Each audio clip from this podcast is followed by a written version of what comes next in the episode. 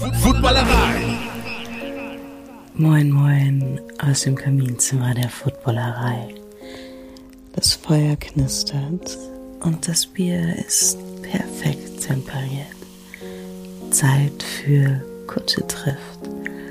Heute Marcel Dabo.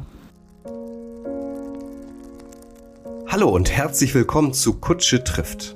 Hier in diesem Format unterhalte ich mich vor einem imaginären, knisternden Kamin alle zwei Wochen immer samstags in gemütlicher Atmosphäre mit prominenten Menschen über deren Faszination für die Sportart American Football. Das können aktive Footballspielerinnen sein, das können ehemalige Footballspielerinnen sein, Moderatorinnen, Reporterinnen, Trainer, Manager, Sängerinnen oder Schauspielerinnen. Alle haben auf jeden Fall eines gemeinsam. Sie lieben American Football und haben ihre ganz eigene Geschichte rund um die geilste Sportart der Welt. Diese Folge gibt es ausnahmsweise am Donnerstag aus Gründen. Denn heute in Folge 6 begrüße ich Marcel Dabo, Verteidiger bei NFL-Team Indianapolis Colts. Hallo Marcel. Vielen Dank, dass ich äh, da sein darf. Ich freue mich und ähm, freue mich vor allem äh, mit dir ein bisschen die Leidenschaft American Football zu teilen jetzt. Das freut mich sehr. Erste Frage, Marcel. Was darf ich dir zu trinken anbieten? ähm, was kannst du mir zum Trinken anbieten? Das ist eine gute Frage. Ich glaube, ich nehme äh, Wasser. Sprudel aber bitte, weil mhm. Sprudel ist in den USA ein bisschen fehl am Platz. Ah ja, ist immer nur still unter stilles Richtig, Wasser. Genau. Ähm, die Amis haben es nicht so mit äh, Sprudel. Also ich bin totaler ähm, Kohlensäure-Sprudel-Fan. Ja. Ähm, genau. Okay, alles klar. Das ist hier gar kein Problem. Sollst du bekommen noch was zu knabbern dazu? Zu knabbern, alles gut. Einfach nur, du bist zufrieden, wenn du Wasser mit Sprudel bekommst. Ich bin wunschlos glücklich. Sehr gut. Marcel Dabo, die meisten Hörer werden dich kennen. Für die wenigen, die nicht dazugehören, hier eine Kurzbio meinerseits. Du bist in Reutlingen in Baden-Württemberg geboren und aufgewachsen und hast als Jugendlicher ganz klassisch Fußball gespielt. Durch einen USA-Schüleraustausch, da warst du 15, hast du dann aber Kontakt zum American Football bekommen. Dort wurde schnell dein unfassbares Talent erkannt über GFL-Team Stuttgart Scorpions und ELF-Team Stuttgart Search hast du dich auf die Notizzettel diverser NFL-Scouts gespielt. Du wurdest zur NFL-Combine in London eingeladen. Da haben wir uns auch kennengelernt. Du warst im IPP-Förderprogramm und bist dann letztlich für den Practice Squad der Colts ausgewählt worden. Ein kometenhafter Aufstieg. Jetzt bist du 23 und schon zwei Jahre in der NFL. Musst du dich manchmal kneifen, wenn du diesen, diese Kurzbio hörst, was du da in kürzester, kürzester Zeit alles schon erlebt und erreicht hast? Ja, auf jeden Fall. Also, ähm, wie du gesagt hast, es ging alles sehr, sehr schnell und ähm, genau, es ging, es ging sehr schnell. Ich habe nicht damit gerechnet, dass es so schnell geht. Es war natürlich ähm, irgendwo schon mein Ziel, ähm, auf dem höchsten Level zu spielen und mich mit den besten Spielern äh, dieser Welt zu messen. Ähm, dass es so schnell geht, habe ich, hab ich überhaupt nicht mitgerechnet, aber ähm, es ist natürlich ein Riesentraum, der in Erfüllung gegangen ist. Aber ähm, ja, das ist, also wie gesagt, es ging, es ging ratzfatz, deswegen ich lebe immer noch quasi wie in einem Film und äh, begreift es manchmal nicht so wirklich, weil man durch den Alltagsstress eben auch nicht so wirklich dran denkt und weil das auch wirklich dann nur andere Leute einem dann vor die Augen führen, hey, das ging wirklich schnell, aber man selber ist halt äh, von Event zu Event ähm, gegangen quasi und äh, hat quasi eine Pause gemacht und sich mal zurückgesetzt und drüber überlegt, was man da eigentlich gemacht hat. Aber ähm, ja, wie du sagst, es ging extrem schnell und das ist wirklich unglaublich. Apropos Pause, die erste Frage, die man eigentlich dir stellen muss, ist, wie es dir geht, weil du hast dich vor kurzem verletzt. Ein Korbhenkelriss am Außenmeniskus. Was ist das und wie ist das passiert? Genau, also ähm, im Prinzip, das ist einfach ein unlucky Moment gewesen, Training, äh, wie man so schön sagt, äh, ohne Fremdeinwirkung, einfach ein falscher Schritt. Äh, Turf Monster hat mich erwischt, obwohl es kein Turf war, es war wirklich auf äh, Gras. Deswegen kann ich diesmal an der Stelle nichts Negatives gegen Kunstrasen sagen, aber ähm, ja, es, es hat mich halt erwischt und ähm, genau, ich bin jetzt erstmal äh, für eine Weile raus, aber ähm, ich bin hier in den besten Händen. Äh, meine Rehab äh, läuft einwandfrei und ich werde zu 100% zurückkommen und sogar noch besser. Wie lange wirst du damit außer Gefecht gesetzt sein? Also was, was sagen die Ärzte, wie viele Wochen oder gar Monate dauert das? Ähm, dadurch, dass man bei mir äh, eine Methode, also eine Operationsmethode benutzt hat, die halt langfristig besser ist, heißt man hat das Gewebe zusammengenäht, ähm, werde ich ein bisschen länger ausfallen, wie jetzt, wenn man klassisch das Gewebe rausnimmt, wo man dann nach vier Wochen schon wieder fertig ist, äh, beziehungsweise nach vier bis sechs Wochen schon wieder spielen kann, theoretisch. Aber ähm, für mich ist es langfristig definitiv besser, weil ich eben noch sehr jung bin. Ich bin 23 jetzt erst, ähm, werde 24 nächstes Jahr. Äh, dementsprechend ähm, werde ich diese Saison keine Spiele mehr absolvieren können. Also ich bin für diese Saison leider raus. Ähm, werde aber bis zu den OTAs, die nächstes Jahr losgehen, wieder bei 100% sein. Und ähm, genau, also man muss da einfach ein bisschen, man muss da geduldig sein ich kann dir nicht ganz genau sagen, wie lang es sein wird, aber ähm, ich werde auf jeden Fall, ich sage immer, ich werde whatever Timetable bieten, äh, der mhm. mir gegeben wird äh, zum Zurückkommen. Äh, was nicht heißt, dass man leichtsinnig damit umgeht und einfach drauf losmacht, weil man will ja schon wieder ähm, nächste Saison komplett angreifen dann. Ist das die bislang ähm, schlimmste Verletzung, die du dir zugezogen hast? Mm, ich habe mir mal beim Fußball den Fuß gebrochen das war auch nicht ganz lustig, aber so in meiner so professionellen Karriere war das so die erste ernsthaftere Verletzung, die ich hatte, ja.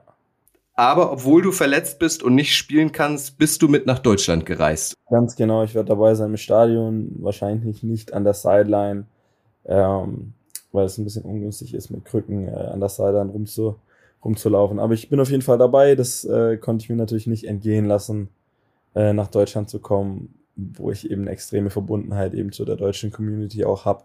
Ich freue mich riesig und äh, ich denke, das wird richtig geil. Wann warst du das letzte Mal in Deutschland? Ich war im Sommer in Deutschland. Ich ähm, habe meinen Sommer in Deutschland verbracht, habe mich dort fit gehalten ähm, und äh, trainiert fürs Training Camp. Und äh, genau, also es war nicht allzu lang her, aber ich meine, die Deutschlandspiele sind natürlich nochmal auf einem anderen Level und das kann man sich nicht entgehen lassen. Hier gibt es auch ganz viel Wasser mit Sprudel, Marcel. Deck dich ein. Aber dann kommst du, wenn du zurückfliegst, nicht durch die Sicherheitskontrolle mit dem ganzen, mit, dem, mit den ganzen Flüssigkeiten. Ja, also natürlich möchte ich auch wissen, wie es dir da so geht, ähm, wie, ob du dich eingelebt hast und so weiter. Aber lass uns doch einmal ähm, noch den roten Faden dieses Podcasts langsam mal in Angriff nehmen, die Faszination American Football. Du hast 2015 an einem Schüleraustausch teilgenommen an einer US-amerikanischen Highschool und hast dort dann als Zuschauer das erste Mal so College- und Highschool-Football erlebt und dadurch wurde dein Interesse an dieser Sportart ähm, er, ähm, erweckt. Versuch uns doch mal mitzunehmen ähm, in die damalige Zeit. Was hat für dich die Faszination American Football ausgemacht und was macht sie heute noch für dich aus, diese Sportart? Hm, das ist eine gute Frage. Ähm, also ich kann dir gar keine konkrete Situation sagen oder so konkrete Momente oder äh, Situationen, wo mich jetzt beim Football so komplett ähm, in Bann ziehen. Das ist einfach das Kollektive und ähm, in der Zeit habe ich eine neue Sportart gesucht. Ich habe ewig lang äh, Fußball gespielt und habe eine neue Sportart gesucht, die eben noch besser zu mir passen könnte. Und äh, dementsprechend hat es extrem gut gepasst, äh, dieser Schüleraustausch eben, wo wir bei einem College-Football-Spiel waren, ähm, das Highschool-Team äh, angeschaut haben, deren äh, Strength and Conditioning. Wo genau war das denn eigentlich? Um, äh, das war in äh, Wisconsin, das war in der Nähe mhm. von Milwaukee. Ähm, ist eine sehr gute Highschool, auch mit einem guten Footballprogramm. Und das hat mich eben extrem beeindruckt, eben diese ganze ähm, Wissenschaft auch dahinter, schon in einem frühen Alter eben, wo man eben drauf schaut, okay, hey, äh, Ernährung, äh, Sports Science und der ganze, der ganze äh, Stuff, der eben eine Rolle spielt, das hat mich extrem dann doch in Bann gezogen, muss ich sagen. Und äh, waren das die Badgers oder welches College-Team hast du gesehen? Richtig, ähm, das waren die Wisconsin Badgers und die haben äh, zu der Zeit ähm, gegen Rutgers University, ich glaube, das ist in äh, New Jersey, wenn ich mich nicht irre, äh, gespielt und äh, College, also jeder, der mal College Football angeschaut hat, der weiß, dass es unfassbar ist, so ein College-Football-Spieltag. Ist mhm. eigentlich noch eine größere ähm, Gaudi, sage ich jetzt mal, wie ein NFL-Spiel. Ähm, mit diesen Marching Bands und Jump Around im Stadion und dies, das, ist es unglaublich. Und dann saßt du da auf der Tribüne, warst geflasht und hast dann quasi direkt so den Entschluss gefasst, wenn ich wieder zu Hause bin, dann suche ich mir einen Verein oder hast du sogar in den USA dann das erste Mal auch ähm, dich im American Football ausprobieren können? Ähm, genau, ich war im Stadion im Prinzip und dachte mir, hey, äh, weißt du was, gehst einfach in die NFL. so ganz war es dann doch nicht, aber ähm, ich habe mir an der Highschool habe ich mir mal ähm, äh, die Highschool-Football-Mannschaft äh, angeschaut, habe dort mal mittrainiert und bin dann eben zurückgekommen und habe mir da ein lokales Team gesucht, wo ich dann eben angefangen habe. Erstmal noch als Receiver, ne? Also du warst in der Offense eingeteilt. Ähm, äh, war das dein Wunsch oder hat ein Trainer gesagt, keine Ahnung, du, du wirkst äh, auch von deinem Körperbau und von deiner Geschwindigkeit bist du ein guter Passempfänger? Mm, also dazu muss ich sagen, äh, das ist in Deutschland so ein Ding, dass alle Athleten irgendwie in die Offense kommen. Das ist in den USA andersrum. Da sind die krassesten Athleten auf Cornerback, Safety und in der Defense eben, weil du halt immer reagieren musst. Aber ähm, in Deutschland finde ich das noch mehr ein offensive-minded Game. Deswegen gehen die meisten Athleten in die Offense, weil es halt schon um Punkte geht und so weiter. Aber ähm, ich habe schon beides gespielt. Also ich habe ähm, Offense und Defense gespielt. Das ist üblich in der Jugend, dass du halt mehrere Positionen auf einmal spielst. Und wann äh, hast du dich dann festgelegt oder wann wurdest du festgelegt? Pass auf, Marcel, du bist Cornerback? Um, ähm, das war tatsächlich dann so nach meiner letzten Jugendsaison bei den Stuttgart Scorpions, äh, in der ich schon beides, also in der ich noch beides gespielt habe, äh, Receiver als auch ähm, Cornerback oder eben Safety.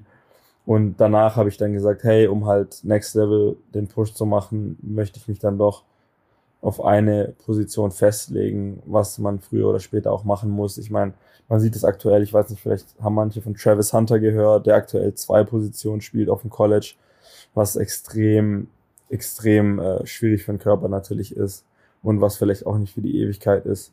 Deswegen muss man sich irgendwann dann entscheiden, was man spielen möchte.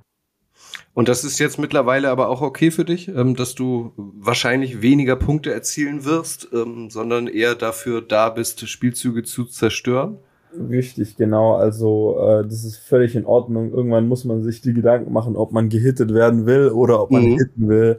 Und für mich war es dann doch, hey, okay, ich will dann doch lieber ein Brett verteilen, als eins äh, zu kassieren. Aber um nochmal auf die Faszination zurückzukommen, du hast gesagt, du hast Fußball gespielt, aber hast irgendwie nach einer neuen Sportart gesucht. Also du warst dem Fußball überdrüssig?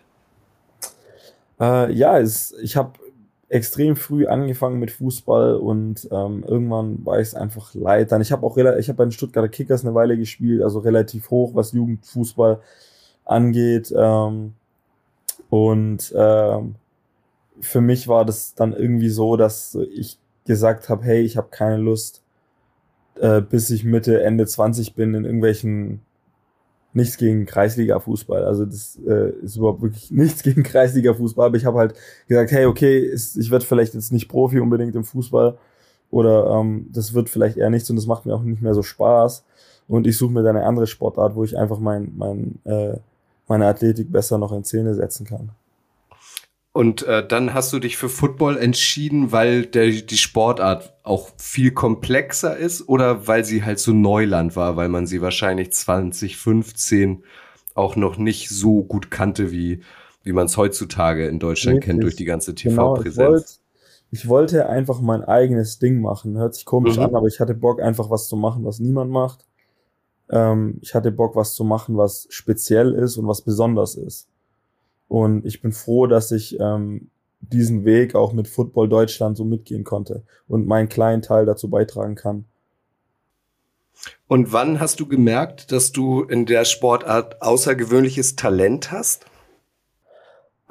Hm, das ist eine gute Frage. Also, äh, wenn du viele Punkte machst in einem Spiel, ähm, wenn dir Sachen einfacher fallen als anderen Spielern, dann ähm, merkst du irgendwann, hey, okay, ich kann vielleicht äh, hoch spielen oder ich kann es mit diesem Sport weit treiben. Wie weit war mir damals noch nicht klar. Dass ich in der NFL lande, wusste ich nicht, hätte ich auch nicht mit gerechnet, aber wie ja, gesagt, das war, war doch dein Ziel, du hast doch gesagt, du willst es, in die NFL. Es, es, kann, es kann manchmal schnell gehen, ja, natürlich. Also mein Ziel ist definitiv, äh, also ich sag immer, hey, irgend, früher war das mein Traum, in die, NFL, äh, in die in die NFL zu kommen, aber irgendwann ist es mein Ziel geworden, weil es einfach realistisch geworden ist. Mhm. Und das ist so ein kleiner, aber feiner Unterschied. So am Anfang war das ein Traum und der Traum wurde zum Ziel. Kannst du dich noch erinnern, weil ich bin mir nicht ganz sicher. Ich meine, es war nach Corona.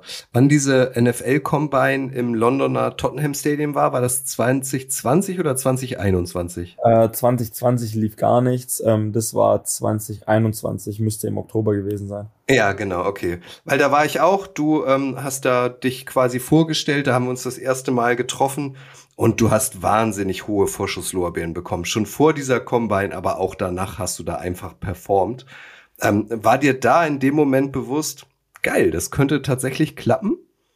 Ja, also ich wusste, als ich die Einladung vom Combine bekommen habe, ähm, wusste ich, dass eigentlich kein Weg daran vorbeiführt, dass ich zumindest zu der Trainingsphase vom IPP eingeladen werde, weil ich wusste halt, was meine Stats sind im 40 Yard Dash, dass ich wusste, ich wusste, dass ich, wenn ich meine Athletik in Szene setze und das Scouts sehen, dass es nicht ungesehen bleibt.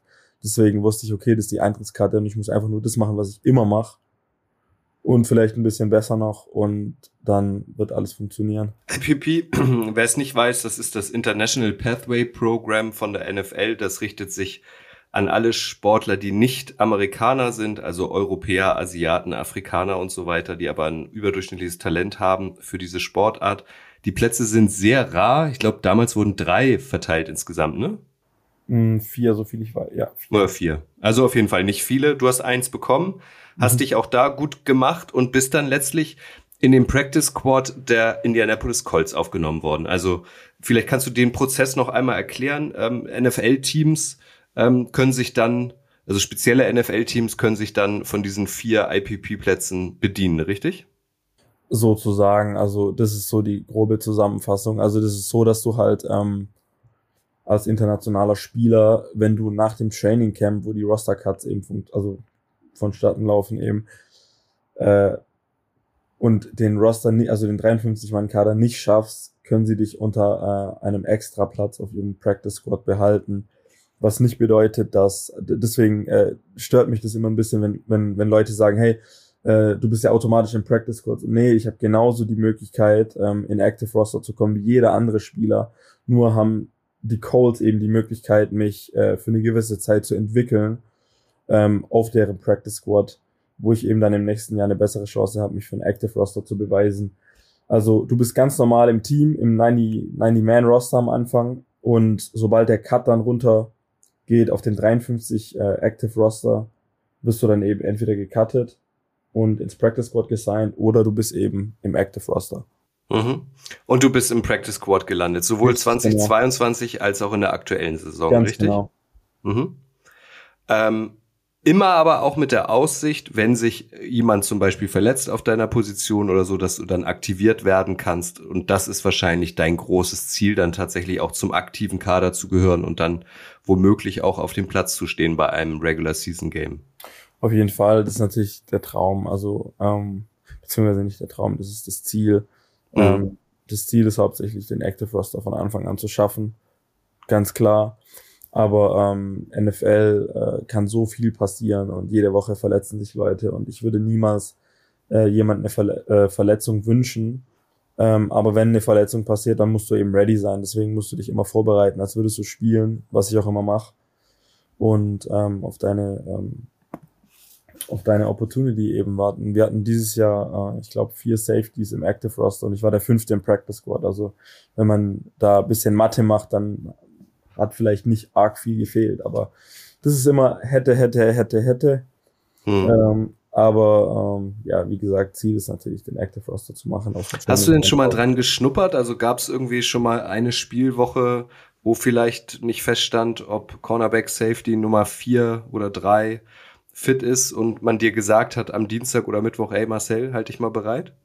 Ähm, das wird einem tatsächlich nicht gesagt, wirklich. Das, hm. Dir wird gesagt, hey, du bist ab du bist, ähm, kannst heute Abend ins Teamhotel gehen, du spielst morgen oder bist, bist im Kader und das ist ein Tag vom Spiel, wo dir das gesagt wird. Mhm. Deswegen, Aber du reist also, immer mit, ne? Äh, also du reist, du reist äh, auf Auswärtsspiele, meinst du jetzt? Nein, auf Auswärtsspiele mhm. reist du eigentlich nicht mit, weil äh, du ja sam samstags fliegst du raus und samstags muss fix sein, wer ähm, eben vom Practice Squad aktiviert wird und wer nicht. Ah, okay. Das heißt, genau. bei Heimspielen seid ihr dabei, aber bei Auswärtsspielen nicht. Richtig, genau. Aber das macht jedes Team anders, muss man sagen. Also, ah, okay. Das macht jedes Team anders. Es kommt da immer drauf an. Manche nehmen ihr ganzes Practice Squad mit und äh, manche lassen es eben. Also das ist immer von Team zu Team unterschiedlich. Und wie ist so dein Standing? Das ist jetzt dein zweites Jahr als Deutscher in der NFL. Ich mhm. vermute, ich weiß es nicht, ich bin gespannt, was du jetzt erzählst. Ähm, du musstest wahrscheinlich auch in der Kabine, im Lockerroom erstmal deinen Platz finden und dir Respekt verschaffen, oder? Äh, was heißt Respekt verschaffen? Also ich meine, das sind erwachsene Menschen dort, weißt du, das ist nicht mehr wie auf dem College, ähm, wo du da irgendwelche Mobbing-Stories da hörst oder so. So, das sind erwachsene Männer, die teilweise Kinder haben, da geht's nicht mehr zu wie in der Highschool. Ähm, da ist es nicht mehr so, hey, du musst dir da deinen Respekt verschaffen und äh, wenn der das und das sagt, dann musst du das und das kontern, weil sonst bist du schwach sozusagen. Mhm. So funktioniert es nicht mehr. Es ist ein respektvoller Umgang. Natürlich ist es vor allem in meiner Positionsgruppe, ich meine, DBs, ich sag immer, hey, wenn du Football spielst, dann musst du ein bisschen einen Knacks haben, weil wer rennt schon Full Speed in, in, in eine andere Person äh, rein, die auch Full Speed rennt, da musst du ein bisschen äh, einen Knacker haben vielleicht, sag ich mal, aber äh, das ist, äh, wir haben einen guten, wir haben einen guten Lockerroom, äh, wir haben ein gutes Team.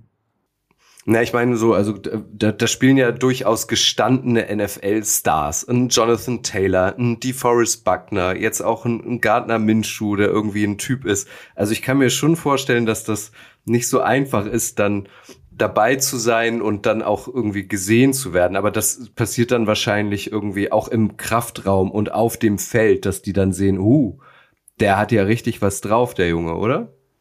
Ja, also ähm, das ist nicht so ein, das ist nicht so ein Hierarchiesystem bei uns. Also ich weiß nicht, wie das bei anderen Teams ist. Ähm, aber bei uns, äh, unsere Leader, unser Leadership Council, wo eben so die Namen dazugehören, wo du jetzt aufgezählt hast, die sind alle mega und das sind ganz normale Menschen. Und das, das ist immer das, was ich auch gedacht habe. Hey, das, die Leute sind unantastbar, aber im Prinzip jeder, wir, wir machen alle nur unseren Job, weißt du, und äh, wir lieben unseren Job und wir sind furchtbar privilegiert, dass wir diesen Job eben machen dürfen, aber wir sind halt auch alle einfach nur Menschen. Mhm. Deswegen darf man da nicht so, oh, das ist jetzt der Forrest Buckner. Ich habe meinen höchsten Respekt vor dem Spielerischen, was der Forrest Buckner geleistet hat zum Beispiel, aber der ist jetzt nicht unantastbar und er ist ein Typ, mit dem du genauso dich unterhalten kannst wie mit jedem anderen.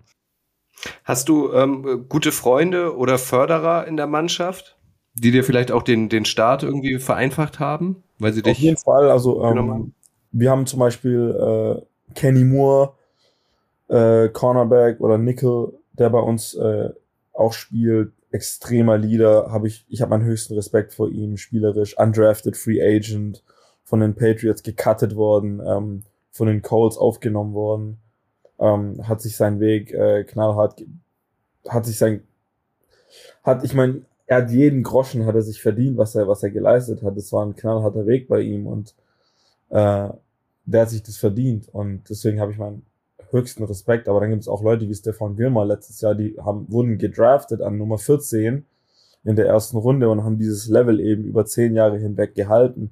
Deswegen, es gibt ganz viele verschiedene Charaktere im Lockerroom, von denen man extrem viel lernen kann. Wie sieht denn so ein typischer Tag aus? Also jetzt bist du halt gerade leider verletzt. Du wirst wahrscheinlich viel irgendwie in der Reha sein, aber vor deiner Verletzung, ähm, man hört oft, keine Ahnung, um fünf oder um sechs ist schon die erste Fitnesseinheit. Also wie sieht so ein klassischer Tag unter der Woche als Vorbereitung auf ein Game Day aus? Hm, also Montag ähm, ist meistens, schaust du dir den Film an von einem Spiel äh, vergangenes, vom vergangenen Wochenende ähm, am Dienstag hast du frei. Ähm, Mittwochmorgen geht's los mit einem Lift. Dann hast du eben Meetings, Special Teams Meeting, Team Meeting, Offense Defense Meeting, Walkthrough. Man hat viele Walkthroughs in der NFL. Viele fragen mich, hey, habt ihr trainiert bestimmt dreimal am Tag? Nein, wir trainieren nicht dreimal am Tag, weil das überlebt keiner. Und wenn du am Sonntag spielen willst, dann kannst du nicht dreimal am Tag trainieren. Das ist nicht mehr so wie ähm, vor 50 Jahren in Alabama auf dem College wo ähm, da Zustände geherrscht haben, wahrscheinlich schlimmer wie als in der Bundeswehr. Ähm, das ist alles bedacht und es ist extrem wissenschaftlich. Wir haben extrem viele Ernährungsleute, äh, Sports Science Leute, Schlafleute, die sich mit jeder einzelnen Sache auskennen. Und es wird an jedem Parameter eben geschraubt, dass wir eben Topleistung abrufen können am Sonntag. Ähm, aber zurück zum Topic. Äh, nach dem Walkthrough haben wir Mittagspause haben dann Training, anderthalb Stunden, Stunde 40, Stunde 20, je nachdem. Und ähm, dann haben wir Post-Practice-Meetings und dann geht's heim. Okay, also du bist, keine Ahnung, also wann, wann bist du in der Facility morgens? Um? Ich hätte gesagt, ähm, du bist, ich bin von 7.30 Uhr, also ich gehe immer hier, also ich verlasse immer mein Haus so um 6.30 Uhr und komme dann auch wieder so um 6.30 Uhr heim. Okay, also ein knackiger Zwölf-Stunden-Tag und danach weißt du auch, was du getan hast und fällst wahrscheinlich auf die Couch erschöpft. Richtig, genau. Äh, das ist dann der Mittwoch zum Beispiel. Donnerstag mhm. ist eigentlich genauso, außer den Lift, der, ähm, den gibt's nicht mehr am Donnerstag. Und am Donnerstagabend machen wir immer mit, ähm, ähm, mit dem äh, DB-Squad quasi ein DB-Dinner mit den Defensive Backs, ähm, gehen immer ins Steakhouse zusammen was essen, Thursday Night mhm. Football anschauen und äh, dann ist Freitag nochmal Training. Und ähm, wird dann auch erwartet, dass du privat dann quasi auch noch Film schaust oder irgendwie privat dir noch ähm, einen Workout-Trainer suchst oder geht das dann auch gar nicht mehr, weil man entweder ähm, gar nichts mehr in die Birne kriegt oder auch irgendwie gar kein, gar nichts mehr im Körper hat, gar keine Reserven, weil man sich einfach ausruhen muss. Das von Person zu Person anders, aber also ich kann dir sagen, separat in der, in der Season tut keiner mehr trainieren mhm. außerhalb. Also ich würde nie auf die Idee kommen, jetzt noch sagen, hey, ich will jetzt noch ein bisschen squatten. Das ist verrückt. Ich denke nicht, dass es irgendjemand jemals gemacht hat, aber ähm, Film schauen kann man je nach ähm, Lust und Laune. Also ich meine, wir schauen so viel Film unter der Woche. Ähm, und ich meine, wir haben ja Leute, die den Film für uns runterbrechen, damit er einfacher ist für uns anzuschauen eben. Aber ähm, du kannst natürlich, kannst die ganze Nacht Film schauen, wenn es dir hilft. Okay. Und wie ist es so ähm, in Indian? Du, du lebst wahrscheinlich in Indianapolis, ne? Richtig, genau. Wie, wie ist das so? Also ist jetzt eine große Frage. Ich versuche sie zu konkretisieren. Ähm, ist das eine Stadt, in der man sich schnell wohlfühlen kann? Auf jeden Fall. Also Indianapolis ist nicht Miami. Äh, Indianapolis ist auch nicht äh, LA oder New York. Aber Indianapolis ist eine überschaubare Midwest City, wo man äh, sich wohlfühlen kann. Es ist, es ist nicht so viel Ablenkung, was für mich extrem wichtig ist. Ich könnte, ich weiß nicht, ob ich in Miami spielen könnte. Da ist einfach zu viel, da ist zu viel Hackmack einfach, wo du ähm, vom Wesentlichen halt abgelenkt werden kannst. Deswegen bin ich sehr froh hier. Ich habe mich gut eingelebt. Natürlich hast du am Anfang Schwierigkeiten, weil es ein anderes Land ist und eine andere Stadt, aber ähm, ich fühle mich wohl mittlerweile hier. Und lebst du da alleine oder ähm, hast du deine Freundin mitgenommen oder ähm, ich lebe hier alleine, kennengelernt? Genau. Ah, okay. Gibt es so Eigenarten in Indianapolis, an die man sich gewöhnen muss? Also entweder kulinarisch oder keine Ahnung, äh, jeden Freitag sind hier die und die Partys oder diesen Brauch gibt es hier? Also ist da irgendwas besonders? Ähm, nicht wirklich, ehrlich gesagt. Also es gibt nichts, wo ich jetzt sage, hey, das ist irgendwie extrem komisch oder extrem eigenartig oder extraordinary. Also. Hm. Was ist das ähm, Nationalgericht, wenn man so will? Also was wird am meisten gegessen? Oh, das ist eine gute Frage. Das, ich meine, du warst ja jetzt auch schon einige Male in den USA und ich habe keine Ahnung, was Nationalgericht von USA ist, muss ich dir ganz ehrlich sagen. Fast ähm, Food. Richtig, genau. Das ist das, was mir als erstes einfällt. Aber sonst Nationalgericht, haben die Amis überhaupt Nationalgericht? Na, es kann ja sein, ne? Der Texaner grillt irgendwie, da ist Barbecue halt angesagt. Ich, ich, ich weiß es ehrlich gesagt gar nicht, was im US-Bundesstaat Indiana so mhm. angeboten wird. Nee, also ähm, mir fällt da jetzt konkret auch nichts ein. Also es gibt natürlich viel Steak, das, das gibt es überall in den USA. Aber jetzt was Konkretes kann ich dir jetzt gar nicht sagen. Eine der größten Legenden, die die Colts wahrscheinlich je hatten, wenn nicht sogar die größte, ist natürlich Peyton Manning. Ist der noch omnipräsent? Also hängen in der Stadt eigentlich noch viele Poster von ihm oder schaut er auch mal beim Training vorbei oder kriegt man da gar nichts mehr von mit? Mm, beim Training schaut er jetzt nicht vorbei, aber das, ich meine, die haben hier eine Peyton Manning Statue in Downtown aufgestellt. Und hier hat's auch, man sieht wirklich, was Peyton Manning für die Stadt Indianapolis gemacht hat. Also so von diversen Charity äh, Vereinen, die irgendwie Peyton Manning Charity Verein heißen, äh, zu irgendwelchen Schulen, die nach ihm benannt sind und so weiter. Also es ist schon, man merkt, dass Peyton Manning hier gespielt hat und auch sehr erfolgreich äh, gespielt hat. Und Gardner Minshew, wie ist der so? Also ist es tatsächlich so, dass er sich äh, auch immer noch äh, nackt stretcht vorm Spiel? Also davon habe ich noch nichts gehört, ehrlich gesagt. Weil ich jetzt zum ersten Mal, aber äh, Garner Minshew ist ein super Typ, äh, super sympathisch, sehr, sehr bodenständig und äh, in meinen Augen ein sehr guter Quarterback und einfach ein extrem guter Teammate. Mhm. Ein guter Leader. Wir, wir haben den mal getroffen, äh, als er mit den Jaguars in London war und da war ich überrascht, was der für eine tiefe Stimme hatte. Ne? Der hat so, so als hätte er jahrelang nur sich von Whisky ernährt. Ist dir das auch aufgefallen? Er hat auf jeden Fall eine tiefe Stimme, aber wie gesagt, ich finde, er ist mega sympathisch. Man kann super gut mit ihm sich unterhalten, auch über Sachen, äh, die jetzt nicht unbedingt auf dem Footballfeld passieren. Ähm, dann gibt es ja auch einen Österreicher bei euch im Team, Bernhard Reimann. Hast du zu dem einen besonderen Draht, weil ihr dieselbe, ähm, ähm, äh, wie heißt das, dieselbe Heimatsprache habt? Ähm, ja, also Bernie und ich, wir reden, wir reden relativ viel. Also wenn wir reden, reden wir immer Deutsch. Das ist natürlich schon eine Verbundenheit, die, die man da hat, wenn man Deutsch sprechen kann mit jemand. Ähm, aber Bernie ist jetzt schon eine Weile in den USA. Ich glaube, der war auf, äh, auf der Highschool war er, dann war er auf dem College, war er ja auch.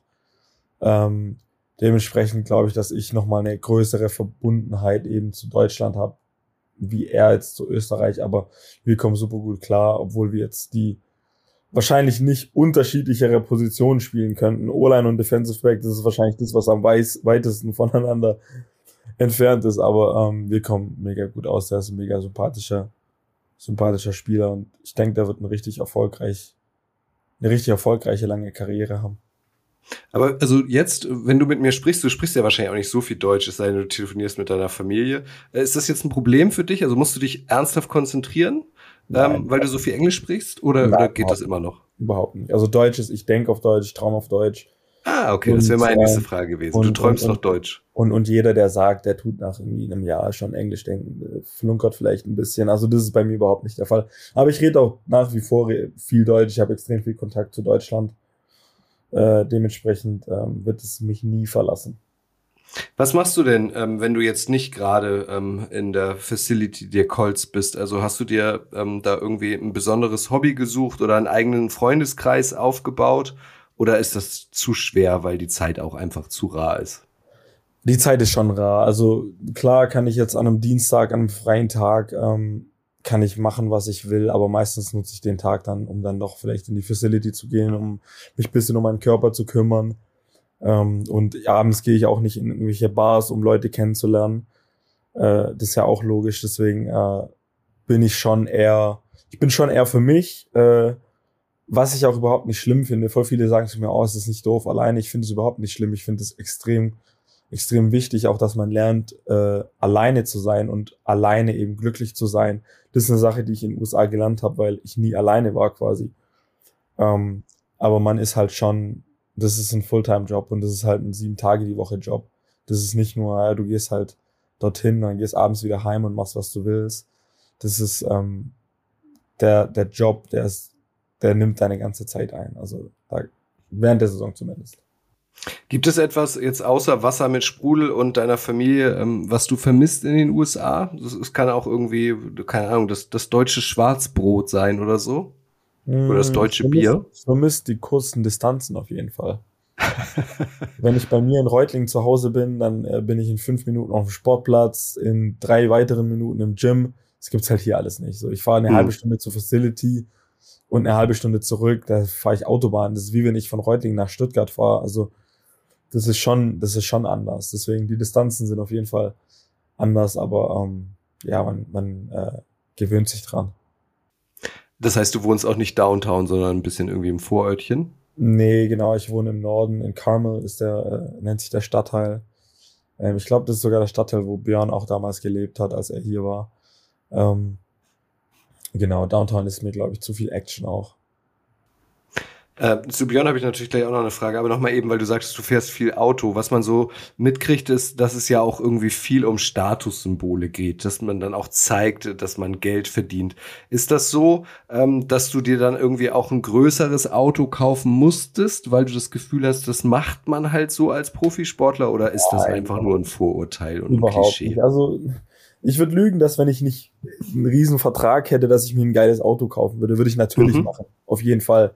Und ich bin auch nicht jemand, der jetzt hier sitzt und sagt, hey, ich fahre immer ich fahre mein Leben lang mein Renault Clio aus Reutlingen durch die Gegend, wenn ich, keine Ahnung, 10 Millionen auf dem Konto hätte. Stimmt nicht. Würde ich nicht machen. Aber das ist nicht so. Du hast hier Leute, die machen ohne Ende Kohle und die fahren Toyota. Mhm. Du hast auch Leute, die ähm, den Auto wichtig, also Auto, wie, wie du gesagt hast, eben Statussymbol ähm, ist und die halt Rolls-Royce fahren oder G-Klasse oder was, was der Geier. Also du siehst bei uns auf der Facility alles. Mhm. Wirklich okay. alles. Björn Werner hat bekanntlich auch bei den Colts gespielt. Ähm, der wird dir wahrscheinlich, den kennst du ja auch gut, auch nochmal geholfen haben und dir ein paar Tipps gegeben haben damals und heute auch noch, oder?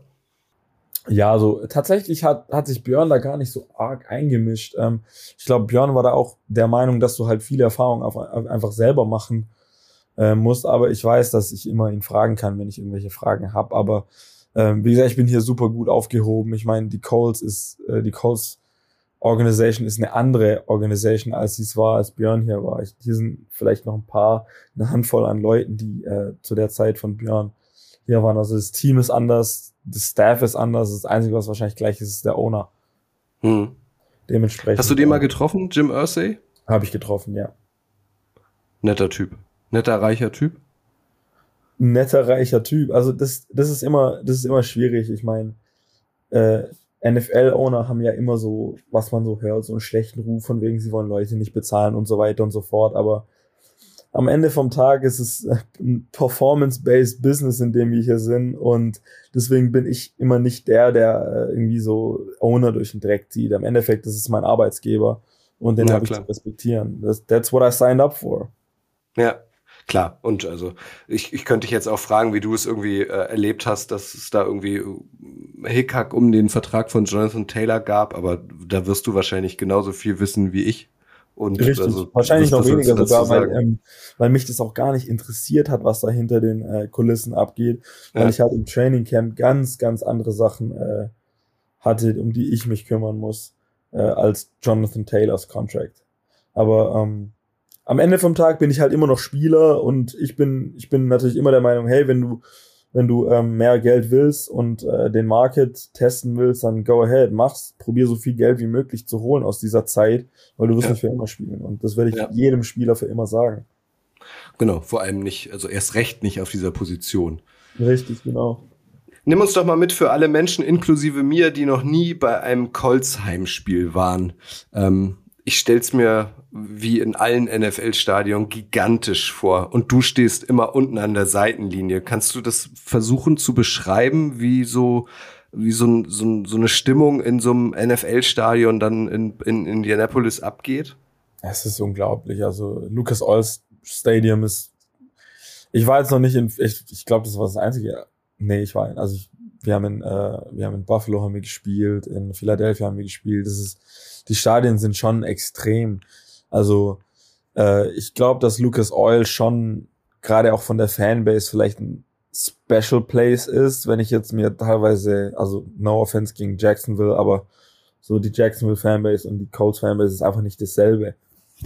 Wenn du die Stadien jetzt mal anschaust. Deswegen, äh, das ist unglaublich. Dann hörst du die Nationalhymne, dann hast du schon Gänsehaut. Das ist schon sehr, sehr überwältigend. Und ähm, auswärts warst du unter anderem schon mit bei den Bills und bei den Eagles, das habe ich richtig verstanden? Da haben wir gespielt, also in der Preseason haben wir dort gespielt. Mhm. Äh, und äh, äh, genau, also da warst du denn jetzt auch in der Saison mal auswärts mit dabei oder ist das tatsächlich nicht üblich bei den Colts? Nein, nein, das ist äh, nicht üblich. Vor allem hattest du halt dann 22 noch so teilweise Covid-Restrictions, äh, mhm. ähm, wo du halt einfach versuchst, dieses Risiko eben zu minimieren und probieren willst, dass eben nicht viele Leute eben traveln, die eben nicht spielen. Aber genau. Und, und wenn die Colts jetzt auswärts spielen, du reist nicht mit, dann guckst du das Spiel für dich oder trifft sich dann, treffen sich alle Practice Squad Spieler und alle verletzten Spieler und gucken zusammen? Ähm, kommt drauf an. Also manchmal habe ich Bock einfach alleine, alleine zu schauen oder äh, ich habe Bock auf meine Ruhe. Manchmal trifft man sich, manchmal gehe ich in die Facility und tu noch mal ein bisschen äh, extra Treatment machen oder so. Äh, das ist immer unterschiedlich. Ist denn schon abzusehen, wie es weitergeht? Du hast erzählt, ähm, du bist jetzt leider verletzt, wirst diese Saison nicht mehr zum Einsatz kommen. Ähm, was ist der Status quo? Hast du noch einen längeren Vertrag oder bist du dann erstmal Free Agent? Mm, du hast, grundsätzlich hast du immer, also grundsätzlich ist ein Rookie-Deal drei Jahre. Ähm, allerdings, Leute denken immer, ha, drei Jahre ist ja entspannt. Ja, aber äh, du kannst zu jedem Zeitpunkt kannst du entlassen werden. Außer jetzt, mhm. jetzt kann ich nicht entlassen werden, weil jetzt bin ich verletzt. Mhm. Aber ähm, du kannst natürlich immer entlassen werden. Ich rechne nicht damit, weil die Colts ähm, ja äh, in mir auch ein Projekt sehen und mich, zu, mich entwickeln wollen. Aber das ist immer eine Frage, wo ich immer nicht viel zu sagen kann, weil es kann alles passieren. Es kann alles passieren in der NFL. Aber das heißt, du hast noch ein Jahr Vertrag? Theoretisch, ja. Theoretisch. Trotzdem, also auch der Head Coach ähm, wurde ja ausgetauscht und äh, wahrscheinlich auch ein paar ähm, ähm, äh, Koordinatoren beziehungsweise irgendwie ähm, dann Assistant Coaches auch vielleicht im DB-Bereich, das weiß ich jetzt gar nicht. Wenn du sagst, also da hat dann tatsächlich der Owner die Hand drauf, weil man kann ja auch sagen, also der Vorgänger hat gesehen, in Marcel Dabo steckt was, den geben wir jetzt ein bisschen Zeit, dann kommt ein neuer Coaching-Staff und die sagen dann, wer ist denn dieser Marcel Dabo? Also die Gefahr besteht ja irgendwie auch immer, oder? Natürlich besteht die Gefahr, aber ich würde von mir selber behaupten, dass das Team mich mag, dass die Coaches mich mögen. Ich bin High-Effort-Guy, ich gebe Gas im Training. Äh, ich würde sagen, ich gebe mehr Gas als Amerikaner Gas geben. Ähm, dementsprechend mache ich mir da immer nicht so große Sorgen, ob jetzt Leute sagen, hey, sie wollen in eine andere Direction jetzt gehen. Deswegen ähm, äh, und unsere Defense ist genau dieselbe geblieben. Also wir spielen dieselbe Defense wie letztes Jahr. Jeder einzelne Coach ist auf genau derselben Position wie letztes Jahr. Deswegen ist es auch optimal noch. Ja, super, okay. Das heißt, dein klares Ziel ist, in der NFL-Saison 2024 dann ein Regular-Season-Spiel mindestens zu machen. Ganz genau.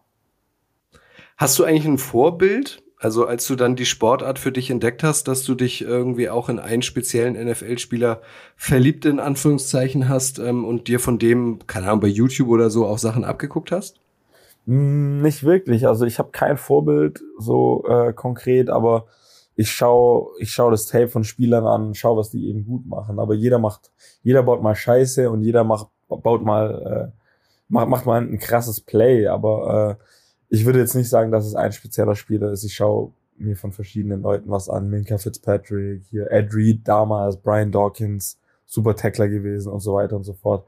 Aber so Vorbild, die, ich, ich, bei mir ist es ein bisschen komisch, weil bei mir ist diese Vorbildsache immer nicht so ein Ding, weil ich immer gesagt habe, hey, ich kann irgendwie kein Vorbild haben, weil ich irgendwie weiß, hey, okay, du hast selber das Zeug dazu, das zu machen. Deswegen ist es schwierig für mich zu sagen, hey, das ist mein Vorbild. Mhm. Das ist eher so eine Sache wie, hey, der macht das und das gut, ich will wissen, warum der das und das macht. Und was kann ich machen, dass ich äh, mein Spiel insofern verbessere, dass ich auf das Level komme. Merkst du denn, dass du schon Vorbild für, für kleinere bist? Also ähm, gibt es schon Menschen, kleine Menschen oder auch große Menschen, die mit, mit dem Dabo-Trikot der Colts durch die Gegend laufen? Also in, äh, in Indie äh, sicherlich nicht. Ja, gibt es Leute, die sind deutlich relevanter als ich. Aber ich meine, in Deutschland sage ich auch immer, man hat eine gewisse Verantwortung auch der deutschen Football-Community und eben auch der Jugend, weil man nie weiß, was für einen extremen Impact man eben auf junge Spieler hat. Und das bedeutet mir eine, eine Menge einfach, weil ich weiß, dass Jugendfootball alles ist. Und Jugendfootball ist meiner Meinung nach wichtiger als ähm, Herrenfootball, auch wenn jetzt vielleicht in der ELF, in der ELF das Geld liegt oder in der NFL das Geld liegt. Ähm, die Spieler kommen aus dem Jugendbereich und deswegen ist es ist da immer eine Prio für mich, dass ähm, da eben auch hoher Fokus drauf liegt. Jetzt sind ja gerade die NFL Deutschlandwochen, die NFL Frankfurt Games, Chiefs, Dolphins, Colts, Patriots. Wird das drüben wahrgenommen? Also du bist ja quasi beim zweiten Spiel jetzt im Einsatz. Also ist das auch eine große Nummer in den USA? Sehen die Leute den Hype, der hier herrscht rund um die Sportart?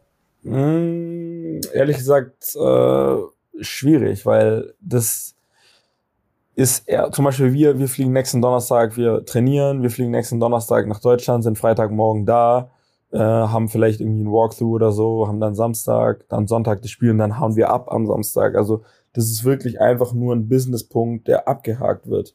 So, mhm. wir müssen jetzt halt nach Deutschland, für mich natürlich super, aber für andere halt auch stressig eventuell und für das ganze Team natürlich extrem stressig. Deswegen ist es eher wie so ein Programmpunkt, der abgehakt wird.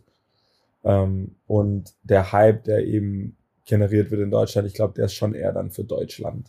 Hm. Also im TV oder so sieht man jetzt auch nicht überdurchschnittlich viele Bilder aus Frankfurt oder so. Nee, nicht wirklich. Also das ist, ich meine, ja, ich meine, da muss man einfach ehrlich sein, da muss man sich mal die Kommentarspalten von, äh, von irgendwelchen amerikanischen Posts sehen, die sich dann äh, beschweren, dass die Spiele um 9.30 Uhr morgens äh, sind und äh, die Amis sehen das nicht so wie wir. Ich glaube, die Amis mhm. sehen das schon eher so wie, hey, das ist unser Ding, so das ist die NFL, so das ist unsere Liga, das ist Amerika, was soll das jetzt alles mit 9 Uhr morgens irgendwelche Spiele spielen in Europa, aber für uns ist es natürlich super und für die NFL ist auch super, weil es geht um Geld.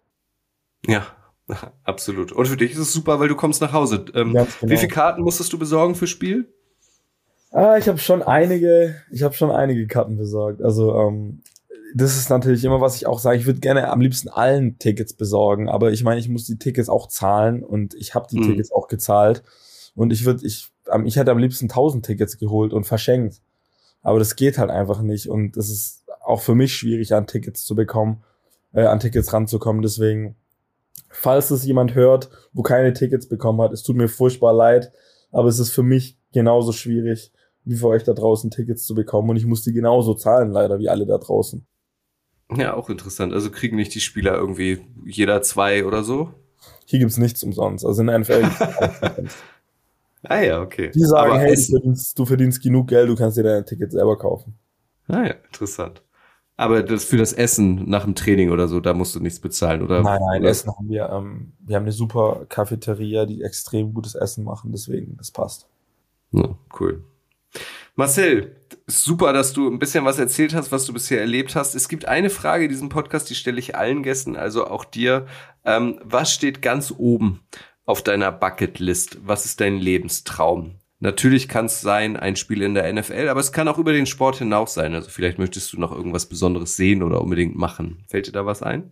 Das ist eine gute Frage. Das hat auf jeden Fall nichts mit Football zu tun. Das kann ich direkt sagen, weil ich sage auch immer, ich bin viel mehr als ein Footballspieler, ich bin viel mehr als ein Sportler. Ich will nicht, dass ich als äh, dass ich hier Marcel Labo der Footballspieler, ich habe viel mehr auf dem Kasten als nur schnell rennen und Leute hitten und so weiter und so fort. Deswegen es gibt so viel im Leben, das äh, wicht, weitaus wichtiger ist als äh, Football. Aber ähm, was ist mein Lebenstraum? Das ist eine gute Frage. Ich will mit dem, was ich mache, so viele Leute wie möglich erreichen und positiven Impact haben auf Leute. Zum Beispiel, ich habe Lärm studiert und vielleicht werde ich kein Lehrer, vielleicht werde ich niemals ein Lehrer, aber ich weiß, dass ich, äh, dass meine Berufung trotzdem an gewisse Leute rankommen kann.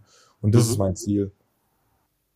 Wirst du denn, ähm, kannst du das schon absehen, also wirst du in den Staaten bleiben, auch wenn du vielleicht nicht mehr aktiver Footballspieler bist? Gefällt dir das so gut oder siehst du deine Zukunft schon wieder in Deutschland? Ich werde definitiv nach Deutschland zurückkommen. Ich werde ähm, ah. definitiv nach Deutschland zurückkommen. Ich meine, natürlich kann sich das ändern. Ich meine, Dirk Nowitzki hat wie lange in der NBA gespielt, 21 Jahre. Natürlich hat er jetzt ein Haus in, äh, in Dallas und, und, und lebt da. Ich meine, der hat sich da ein Leben aufgebaut. Und wenn ich 15 Jahre in Indie bin, dann würde ich sicherlich mir auch ein Leben aufbauen. Aber ich habe so eine extreme Verbundenheit zu Deutschland, dass ich das nicht fallen lassen kann, zu dem Zeitpunkt jetzt zumindest auf jeden Fall noch nicht.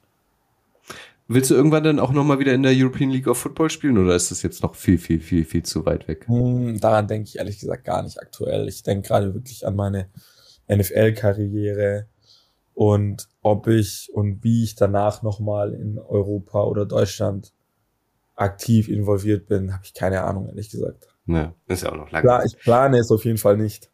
Nee, nee, genau. Du bist 23 und spielst jetzt hoffnungsweise irgendwie noch zwölf Jahre in der NFL, wenn es denn der Körper hergibt. Und wirst jetzt erstmal fit. Das ist das Allerwichtigste. So wie, wie viele Stunden am, fit.